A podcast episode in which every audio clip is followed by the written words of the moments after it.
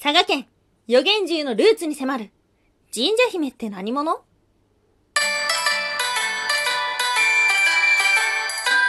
タンは妖怪について知りたい。はい、空飛ぶワンタンです。ワンタンは妖怪について知りたいカッコカリということで、この番組は普段キャラクター業界で働いているワンタンが日本におけるめちゃくちゃ面白いキャラクター妖怪についてサクサクっと紹介している番組です。この番組のスポンサーはともさまさん。歴史とか世界遺産とかを語るラジオなど放送されています。詳細はツイッターにありますので、ぜひぜひ番組概要欄からチェックしてみてください。はい。またやってきましたよ、木曜日。毎週木曜日日本中の妖怪を探しているのですが、今日お届けをする都道府県は、佐賀県。はい、県庁所在地は佐賀市ですね。佐賀県、どこだっけっていう風になってしまいました。南の方だと思いましたが、福岡の隣なんですね。うん。でもね、やっぱりあの、SAGA のね、あの曲っていうのは、とてつもないインパクトだなっていう風に何年経っても思い出してしまいます。そんな佐賀県の妖怪を調べていくと、共通点がありました。例えば、炎にまつわる妖怪が多かったです。妖怪というか怪かな？知らないだったりとか、天火だったりとか。そして、これらっていうのはですね、海に現れるっていう風にも言われていて、なので、佐賀県に現れる妖怪というのは、海にまつわるものがすごく多かったです。ダキという磯女とかもね、出てきました。そんな中で、今日お届けをするのは、妖怪好きな人からすると、ああ、あれねっていう風に思うかもしれません。神社姫。はい。初めて聞いたよっていう方。これ一体何者なのか、何がそんなにすごいのかというと、予言獣のルーツかもしれない。はい。そんな風にですね、調べていって思ったわけでございます。なので、ワンタンの考察も絡めていきながら、今日は3つに分けてお話をしていきましょう。まず1つ目、神社姫とは。2つ目、九州に多い予言獣のルーツをワンタン考察。最後3つ目、続々現れる不思議な妖怪。はい。ということで、まず1つ目、神社姫とは。江戸時代のお医者さんが書いた我が衣というものに紹介されているそうです。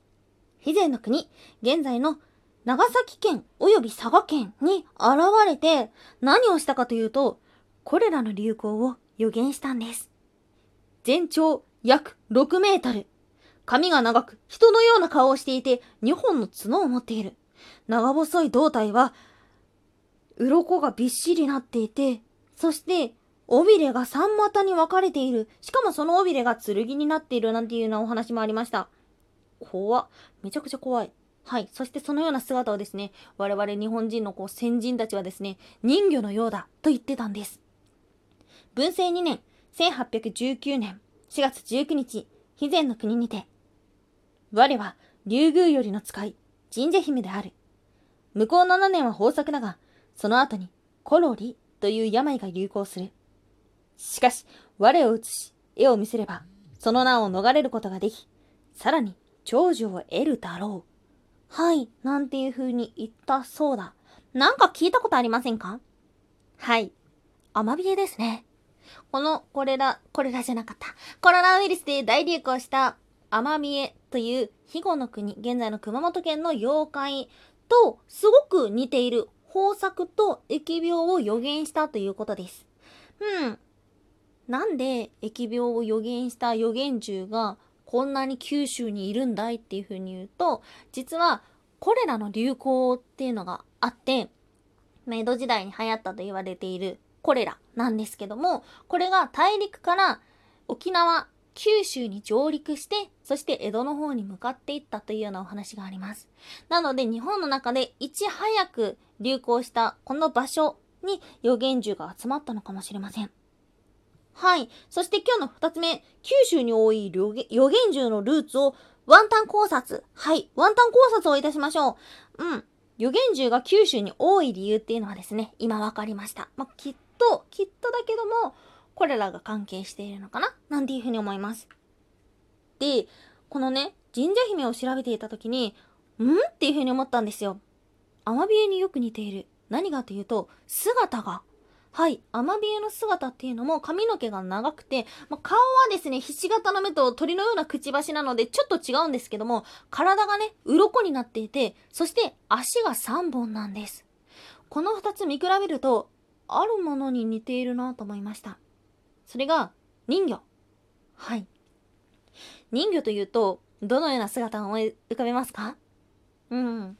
きっとね、きっと、あの、いろんな作品に登場している人形というものなので、上半身が人間で足が魚っていうような、そんなイメージを持つ方も多くいらっしゃるかもしれません。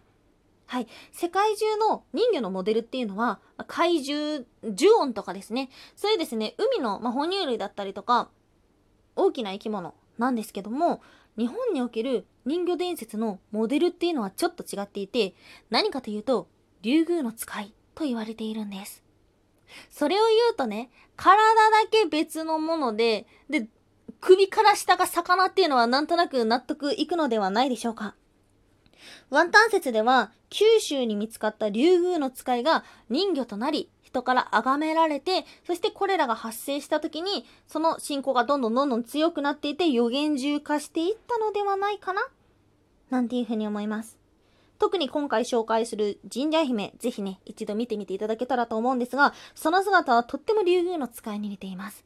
髪の毛が長いっていうのはね、竜宮の使いの、あれなんだろう、触覚なのかな？あれもね、ミョーンっていう風に長い姿だったりとか、あとは体長が長い、神社姫が6メートルと言われてるんですけども、竜宮の使いもとってもとっても長いので、なので、すごい似てるなぁなんていう風に思いました。はい。それがワンタン説。いや、こうだよっていうのがあったら、もしよろしければ教えていただきたいです。はい。ということで、まあ、神社姫のお話はここまでで、最後3つ目、続々現れる不思議な妖怪ということでですね、まあ、冒頭でもお話をしたように、佐賀県にはいろんな妖怪がいまして、で、その中でですね、同じように、魚っぽいのがね、いろいろいました。魚っぽいというか、蛇っぽいというか、はい、それを2つ紹介させていただきましょう。え、言えるかな？たつく、ちなわ。え、読み方がわかんない。たつくちなわ。た、たつくちなわ。たつくちなわあ、ちょっと待って。全然わかんない。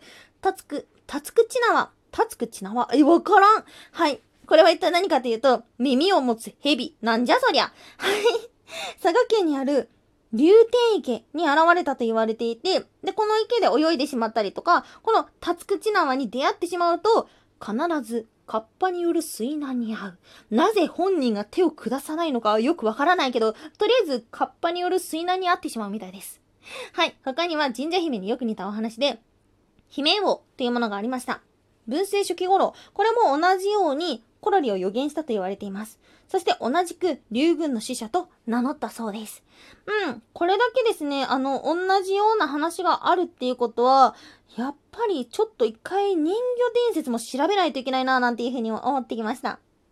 はい。この神社姫っていうのがですね、アマビエのモデルになったとか、あとは、えー新潟の方で人魚が疫病を予言したっていう話だったりとか、あとは富山にいるくたべっていう予言獣とか、これらもですね、神社姫の影響を受けたのではないかっていうようなお話があります。はい。気になりますね。もしかしたら予言獣のルーツは、この神社姫かもしれません。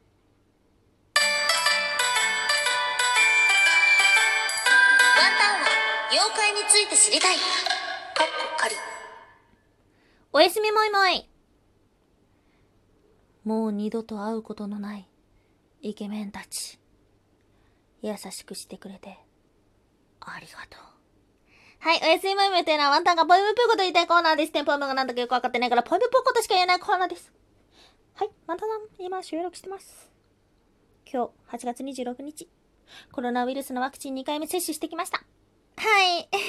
まだ大丈夫。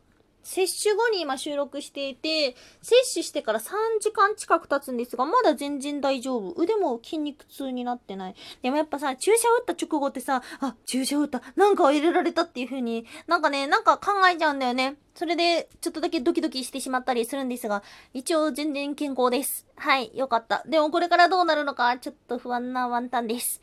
いやー、そのさ、1回目のワクチン接種の時にも言ったんですが、ワンタンね、今回ね、職域接種で受けたので、なのでね、とある某大手企業に行ってきたわけですよ。いや、もう、オフィスが綺麗。おしゃれ。そして、溢れんばかりの美男美女。いやー、大きい会社って美男美女多いなっていうふうに思いました。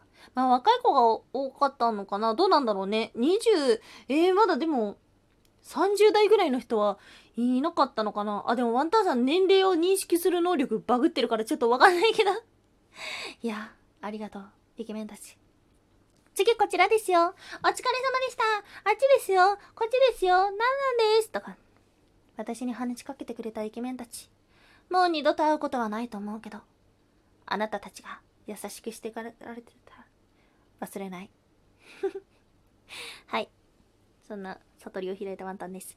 はい。ということで、今日もお聞きいただきましてありがとうございました。今日のね、放送内容は、万端的にはちょっと消化不良なところがある。なんでかっていうと、ちょっと調べたら気になることがたくさん出てきてしまったというような回でした。いや、竜宮の使いも調べないといけない、人魚も調べないといけないっていう風にですね、まあ、ちょっと調べるといろんなことが発見できて面白いななんていう風に思います。もしこういうの知ってるよっていうのがね、ありましたらお気軽にお便りいただけたらとってもとっても嬉しいなと思っております。Twitter の方もぜひフォローしてください。今日もお聴きいただきましてありがとうございました。以上、空飛ぶワンタンでした。